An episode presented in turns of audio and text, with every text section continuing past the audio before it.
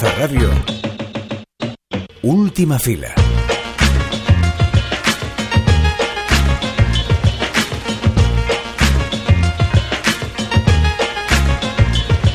¿Cuánto puede determinar un nombre dado?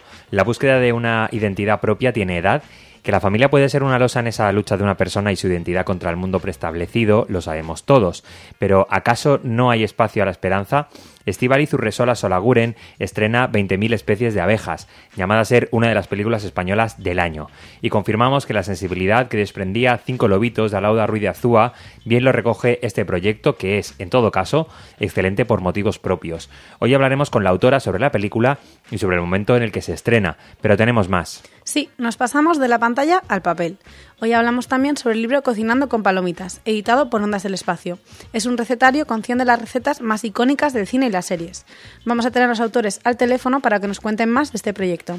Esto es Última Fila, el programa de cine de Cultur Plaza y Plaza Podcast. Aquí estamos Álvaro de Vis, Clara Gorría y tú que nos estás escuchando. Acomódate que empezamos. Ay, ser de su,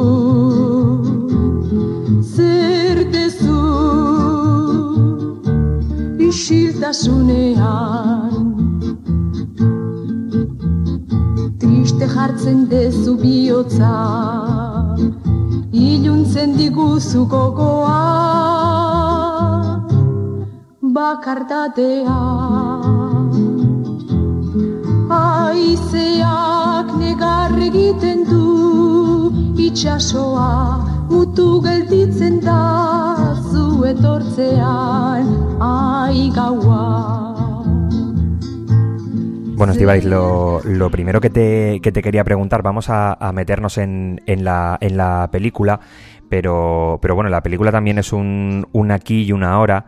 Eh, y, y, obviamente pues la, la, la película se, se, concibió a lo mejor en, en, en, otro contexto y te quiero preguntar eh, eh, cómo crees que, el debate público va a influir en, cómo el espectador o la espectadora eh, eh, bueno, va a recibir la, la, la película con, un debate político tan encendido. Pues mira, queriendo ponerme en, en la mejor de las esperanzas y de deseos, pues que este debate pueda suscitar interés para acercarse a ver la película, ¿no? Eh, porque yo lo que he intentado hacer con el film ha sido proponer una nueva mirada hacia esa realidad que creo que está como muy ahora mismo como dices el debate puede estar como muy polarizado y además muy basado pues en discursos eh, ideológicos y pienso que lo que yo he recibido de las familias que he entrevistado ha sido justamente un relato mucho más humano y cercano sobre sus experiencias mm. eh, acompañando esta realidad y que creo que falta ese componente, ¿no? Eh, para añadir en ese debate de forma que, que también el espectador pueda acercarse con otra perspectiva, otro, otra, sí, con, sí, con otra mirada a la cuestión. Eh, ¿Qué ha sido más, más difícil de, de rodar o de, o de escribir? ¿Esas escenas de, de incomprensión o, o, esas bocanadas de, aire de, de comprensión? Hombre, desde luego las, las escenas donde, de comprensión, ¿no? Como dices, pues eran escenas muy bonitas y yo creo que todo el equipo técnico sabía cuando íbamos a rodar esas escenas pues que eran como escenas donde el personaje y su entorno como respira y yo creo mm. que todos nos enfrentábamos eh, con esa actitud al rodaje y lo mismo con, con las escenas de más dificultad, pues igual el equipo técnico también sabíamos que eran eh, pues escenas dramáticas mm. que a todos también nos, nos encogen el corazón, ¿no? Al presenciarlas, pero ha sido muy fácil, eh, en cierto sentido, gracias a, a las actrices, ¿no?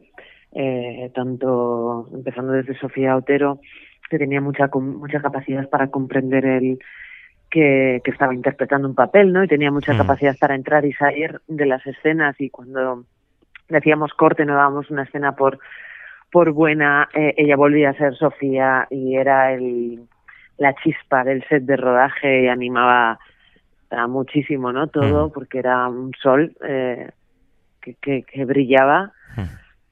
Y, y, también, pues, eh, desde luego, ha sido fácil también gracias al acompañamiento de las actrices profesionales que estaban también sosteniendo las escenas, ¿no? Y de cómo también entre todas pues hemos generado ese espacio de seguridad y de confianza para para que se pueda producir el la pues el, la secuencia, pero sabiendo que eso, que los límites de la escena están claros y que y que y que es una es una interpretación al final, porque casos muy reales, tristemente, pero en el fondo sabíamos que estábamos haciendo una película. Eh, te quería preguntar precisamente por, por, por Sofía Otero, que, que, bueno, pues que ganó en, en Berlín y que y que bueno, tiene todo el sentido del mundo ya no solamente por, por cómo eh, eh, traduce el guion, sino por, por la propia mirada, ¿no? Eh, si te fijas, eh, el, el, la, cara de, de, Sofía está la, está la vergüenza, está la tristeza, pero también está el orgullo, está incluso cuando, por ejemplo, quiere ser una sirenita, eh, el, coqueteo. háblame de, de, esa capacidad extraordinaria, ¿no? De, que, ha, que ha demostrado como, como actriz solo en la mirada. Sí, la verdad es que yo he tenido sea, creo que, el espectador eh, lo recibe, ¿no? Tal como lo dices, es una cantidad de registros y de matices y de cualidades por las que transita su personaje y cómo lo clava con levísimos gestos, ¿no? Eso es eh, una capacidad que ella también nos asombra con, con esa capacidad de estar en el presente de, de las escenas y de y también con la conciencia de las indicaciones y de los matices que se le da para poder afrontar cada escena, ¿no? Con un desde un lugar específico. Para mí ha sido asombroso de nuevo. Creo que en general, como siempre hacemos esta con los niños, con las personas jóvenes, eh, como que hmm. como que no terminamos de de legitimarles completamente como personas y con, con unas capacidades eh, iguales que los de un ser adulto, al final tienen el mismo mecanismo psíquico que el nuestro. Mm. Quizá a veces lo que les pueda faltar es eh, herramientas del lenguaje para explicar ciertas cosas, pero el pensamiento, el ámbito emocional, todo eso al final es, eh, es equiparable al de un adulto, ¿no? Y para nosotros ha sido también asombroso ver con qué solvencia ella era capaz eso de afrontar no solo las particularidades emocionales de cada escena, sino también el sostenimiento de, del rodaje, ¿no? Como un ejercicio, como un trabajo técnico que, que requiere también integrar cuestiones pues, técnicas de respeto de marcas, de respeto de, de continuidad, no solo ejecutar esa emoción, sino también ser consciente de que ha de ser hecha respetando también movimientos de objetos, movimientos coreográficos, eh, y, ha sido asombroso, o sea, asombroso. Pero ya desde el casting se veía también esa versatilidad, ¿no? Mm. Porque en las pruebas de casting definitivas eh, le propuse eh, en la definitiva, porque mm. en la, en la anterior a la última mm, fue cuando realmente vi que ahí había un potencial eh, inmenso y en la última prueba sí que me quise asegurar justamente de que era capaz no solo de darme un registro dramático, sino de, de dar todos esos colores, ¿no? De desafío, curiosidad, eh, resistencia, enfado, ternura. Y en la última prueba le planteé diversas eh, escenas y era, era asombroso eso, cómo, cómo era capaz de, de integrar y de transmitir todas ellas.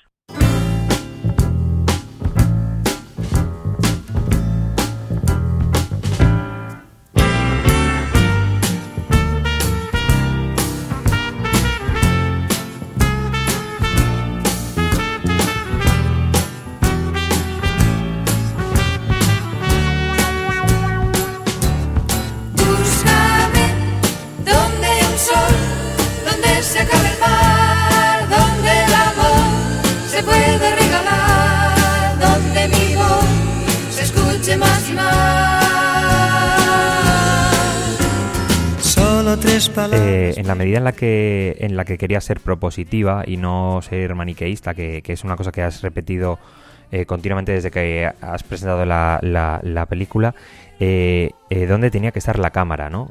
¿cuál, era la, ¿Cuál es la posición donde, donde quieres dejar al, al espectador, a la espectadora y, y, bueno, ¿qué, ¿qué, posición ética, por decirlo de alguna manera, ¿no? debía tener la, la, la cámara para con los personajes? Sí, eso sí que he tratado como mucho, en tanto también que quería hacer el relato de, todo el tránsito de esta familia al completo, ¿no? No, es, mm. no hablo del tránsito de Sofía, sino de toda su familia y de las relaciones que, que sostienen entre ellas, especialmente con la madre, pues esa coralidad también me obligaba o me, invitaba a, a, alejarme, ¿no? De forma que, que un plano general pudiera eh, congregar a los distintos personajes que mm. están jugando en escena constantemente. Entonces, eh, quería como marcar eh, también esa cierta distancia mm. para que el espectador pudiera también viajar con su mirada a lo largo de todos los componentes del, del encuadre, ¿no? Y porque justo esa coralidad también creo que hace que muchos espectadores también se identifiquen o conecten con, con personajes pues como el de la abuela, el de la, también el hermano, ¿no? Que, están constantemente como viviendo dentro del mismo marco que las protagonistas, pero eso, garantizando esa distancia al espectador para que pueda como observar ese todo. Y también em, eh, me interesaba mucho, sin embargo, pues bueno, cuando, cuando correspondía acompañar al personaje de Lucía, eh, hacerlo bueno de una forma más cercana, más próxima para descubrir con ella el mundo, ¿no? El mundo que que visita en estas vacaciones y, hacerlo pues pues también con pues eh, favorecida por esa mirada eh, infantil, ¿no? Que nos descubre también a los adultos el mundo de una forma nueva. Entonces ahí sí que me acercaba mucho más a ella, pero también intentando en la medida de lo posible evitar como eh, esos primeros, primerísimos planos mm. como que mm, condujeran demasiado la, la emoción. Y bueno, en ese acercamiento a ella también una cosa que me resultaba muy interesante era el fuera de campo, ¿no? Porque cuando estás cerca de ella también eh, ese mundo adulto que a, a, veces retrato de esa forma como general, también ese mundo adulto sigue sigue estando presente, pero desde, desde el fuera de campo, ¿no? Desde las voces que penetran, esas voces que hablan de ella o de, del resto de personajes, pero que impactan en ella y la afectan también, ¿no? Y la modelan eh, poco a poco, porque hmm. como, como símbolo un poco de esa intersubjetividad que es invisible, ¿no? Que se produce dentro de cualquier grupo social, pero fundamentalmente eh, en la familia. Y de cómo nos constituye, ¿no? Aunque eh, aunque seamos sujetos propios, no eh, dentro del, del frame, del encuadre, esa intersubjetividad, ese contexto está constantemente afectándonos. De una, de una manera totalmente diferente, pero, pero qué bien conversa eh, esa, ese, bueno, ese, ese eje que atraviesa intergeneracionalmente, ¿no? Como dices tú, que es una película que tiene una protagonista, pero que, pero que de alguna manera es un descubrimiento coral de, de, muchas generaciones. Y qué bien eh, conversa esto con, con Cinco Lobitos, ¿no? También, por ejemplo, que es una, una película muy reciente. Eh, y que también habla de, de esa intergeneracionalidad y, y, y, y, de cómo la búsqueda de la identidad no es una cuestión solamente de la, de la juventud, sino que es algo que, que nos atraviesa eh, o que la identidad es importante eh, eh, casi en, cualquier momento de nuestra vida, ¿no? Sí, totalmente. Yo creo que, que sí que puede. Sí, con, normalmente la comparan con otras películas, pero me interesa, me parece muy interesante esto que, que mencionas y que tiene que ver con bueno con incorporar como a más sujetos en el relato, ¿no? Y, y y bueno, porque al final, bueno, yo soy yo soy hija de una familia numerosa eh, de seis mm. hermanos, tengo cinco hermanos, somos seis hijos. Eh, entonces, bueno, para mí es como evidente que, que la cuestión de la identidad eh, pertenece no solo al ámbito de, de, la experiencia privada e individual de quién soy yo, sino que está completamente sujeta mm, y condicionada por esa mirada del otro. Y entonces me parece que en estas, quizá en estas eh, nuevas narrativas, en estas nuevas voces que se incorporan, que nos incorporamos eh, al cine y que tiene también que ver con, con quizá, pues, pues bueno, o no necesariamente con el hecho de que seamos mujeres haciendo cine, pero sí que se incorpora también, pues, como otra atención a, a, a ese otro, a esa otra que y luego, por supuesto, lo que dices que la identidad es una cuestión eh, que nos transversal en toda nuestra experiencia de vida. Nosotras siempre decíamos a la hora también de comunicar la película, en tanto que tenemos esos dos personajes, ¿no? En, una búsqueda o en una reivindicación de, de, sus propias identidades, la madre y la niña, que nunca es demasiado pronto para saber quién eres, ni nunca es demasiado tarde tampoco para para emprender o, para ser quien realmente quieres ser. Eh, apelando a, esos dos momentos vitales que están atravesando madre e hija y que y que en fin pues que, se tiene que, resolver. como, bien dices que constantemente somos organismos vivos en constante formación y construcción también en la película eh, está la maternidad, está la infancia, está esa búsqueda de la identidad y, todos estos temas eh, casi se pueden resumir en, la manera en la que nombras a, una persona, ¿no? Como, como algo que, a lo mejor eh, pues las personas que vivimos identidades más heteronormativas, ¿no? vemos como, como un trámite o como algo nimio y, puede suponer eh, un mundo entero, ¿no? La manera en la que, en la que ves un mundo entero en, en otras personas, ¿no? El, te quería preguntar por eso, por la potencia que tiene, que incluso puede haber sido la, me pregunto, ¿no? Si es la chispa de, de toda la historia, eh, un nombre simplemente, ¿no? La manera en la que nombras a una persona. Claro, porque esa manera en la que, bueno, esta persona decide nombrarse es como la antítesis a cómo a, la manera en la que el sistema o la sociedad le ha nombrado, ¿no? Cómo nos, nos nombran no solo por nuestro nombre, sino todo lo que implica ese nombre en términos de, de género, de derechos, de, de límites, de libertades. Y esa lectura que hace la sociedad de una misma, al final, o de uno mismo, eh, nos condiciona absolutamente, solo que cuando somos adultos quizá ya hemos interiorizado todas esas normas y las hemos naturalizado. Y lo que sucede con estos casos yo creo que es que cuando he entrevistado a las familias, es que claro, te pones a repensar todo desde el principio y te das cuenta de cuánta de cuánta violencia hay en ese nombramiento, en esa en esa delimitación de quién eres y de, y de tus y de tus espacios atribuidos eh, que se evidencian mucho cuando cuando lo puedes como pensar a través de la mirada infantil, ¿no? A través de como cualquier espacio público, por ejemplo, el acceso a unas piscinas, eh, el nombramiento o en, una sala de espera en un hospital o en el médico, como todas esas instancias eh, pueden ser muy violentas para quien no eh, convulga con, con esa lectura que hacen de, de una misma, eso es.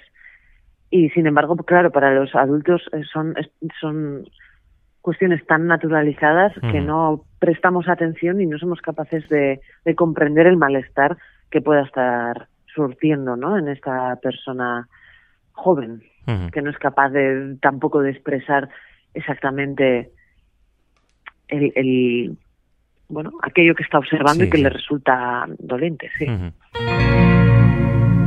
Blue Hotel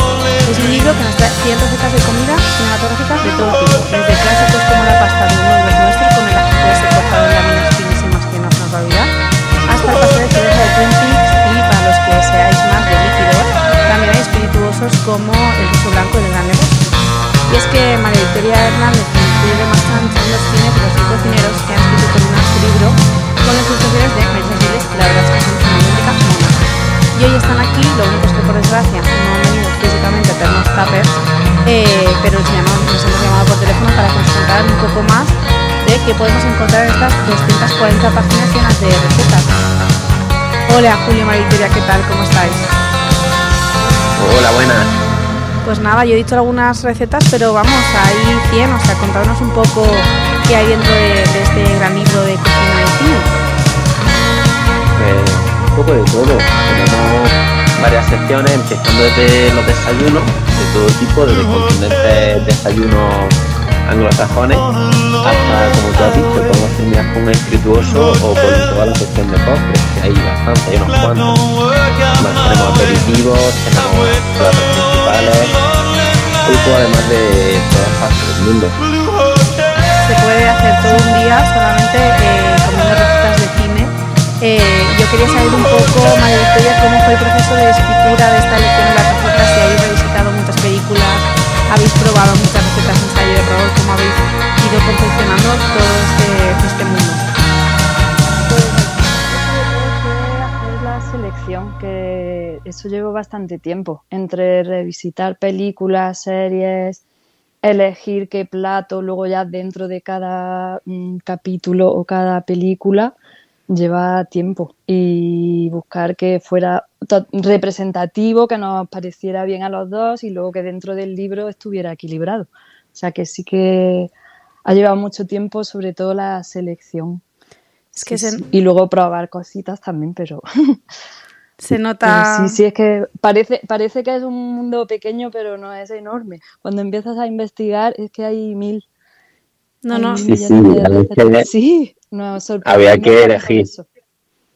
Se ve teniendo el, el libro en las manos, ojeándolo, bueno, viéndolo un poco por encima, que hay un gran trabajo, porque es que es verdad que son recetas muy específicas, se pone el capítulo, cada película, se nota, se nota que hay, que hay mucho trabajo. Eh, también con Melissa Siles, con, con la ilustradora, ella también es, es cinéfila como vosotros. ¿Cómo ha sido también el proceso de explicarle un poco eh, lo que queríais para el libro? Sí, la escogimos sobre todo, yo era muy, muy seguidor de ella porque hacía unas ilustraciones así un poco en miniatura Mm. de personajes de serie y de películas y ponía como tres o cuatro elementos representativos y me gustaba mucho esa idea y buscábamos a alguien que hiciera ilustraciones para el libro y se me ocurrió que se lo podía proponer a ella. Vi que un poco la selección que ella escogía de, de serie era bastante parecida a la que nosotros teníamos preparada para el libro y pensamos que le podría gustar la idea, así que se lo, se lo comentamos y, y la verdad es que sí, es que ella acabó muy contenta también y hizo un trabajo estupendo, que estamos nosotros encantados, la verdad. Sí, A ver, si veis su perfil de Instagram, es que alucina lo bien que dibuja. Su estilo, que es muy característico y que todo con un trazo muy, muy sencillo, se reconocen perfectamente todos los personajes de la serie, la escena. Eso es fantástico. Sí, sí, es una maestra. Es verdad que los dibujos trasladan muy rápidamente a las películas porque también no solo la iconografía, sino que los gestos están como, como muy, muy conseguidos. Y también quería saber un poco, entre esta pasión de la ilustración, la escritura, la cocina y el cine, en vuestro caso, ¿qué, qué fue lo que despertó eh, la idea de hacer este libro? ¿Primero el cine o más la cocina?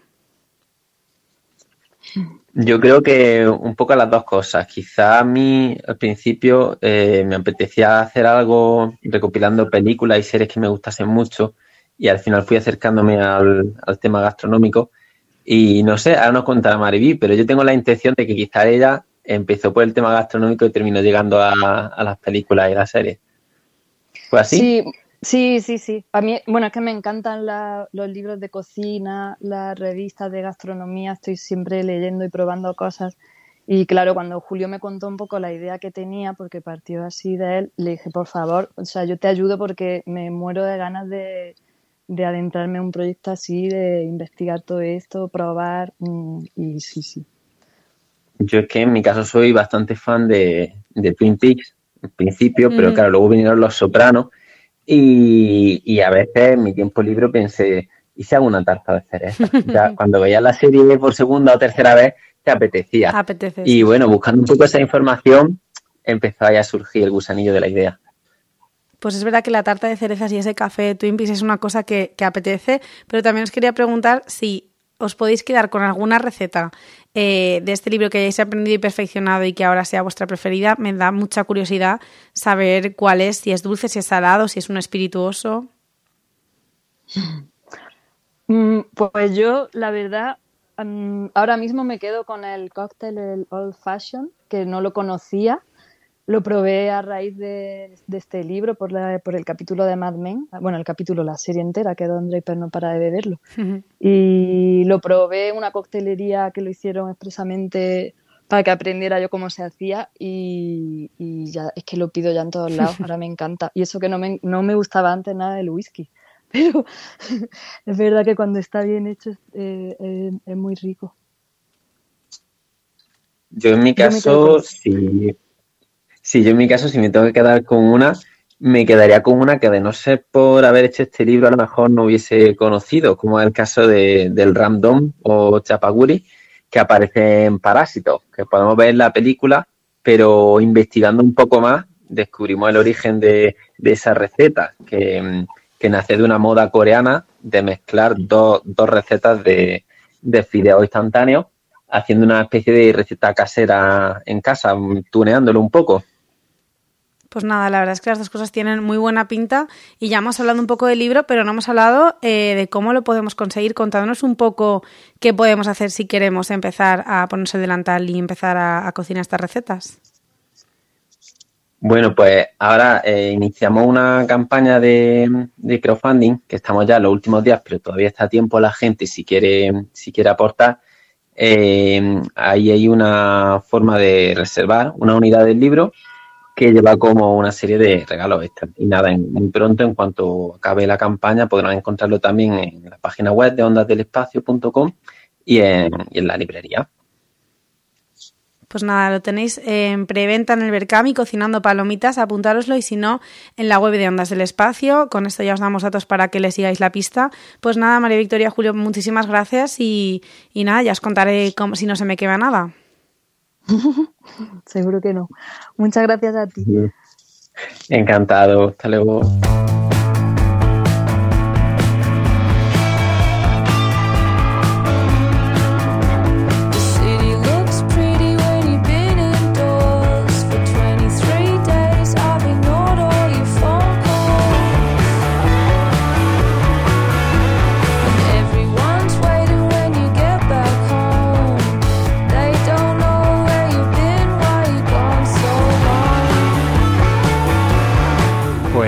Eh, Clara, a mí me ha entrado hambre, sinceramente. Hombre, es que entre que si la miel, que si la tarta de manzana, mm, yo no soy muy yepol, pero jolín, Eh, me- mere- merendaría horas, la ¿Tú verdad. eres palomitera o qué? Pues a ver, mm, diría más tirando al no, ¿sabes? Lo que pasa es que luego, eh, si voy con alguien mm, que compra palomitas, quiero decir, no me cuesta Al nada, pero no voy. picando. Acabo Mm. picando, pero vamos, o sea, infinito. Pero no voy ya con la predisposición de la palomita. Pero bueno, no lo sé, no te sabría decir. Yo soy súper palomitero. Eres súper palomitero. ¿Y en casa ultra también? Sí, sí, sí, sí, sí, sí, sí, sí, sí. En casa especialmente, En porque no siento que me juzguen nadie. ya, qué Entonces, fuerte. eh, De saladas, espero. Sí, sí, sí, hombre, Vale, claro. vale, una persona, Eh, no un psicópata. Claro, Claro, exactamente. claro. Quiero decir, estamos hablando con unos mínimos democráticos, ¿no?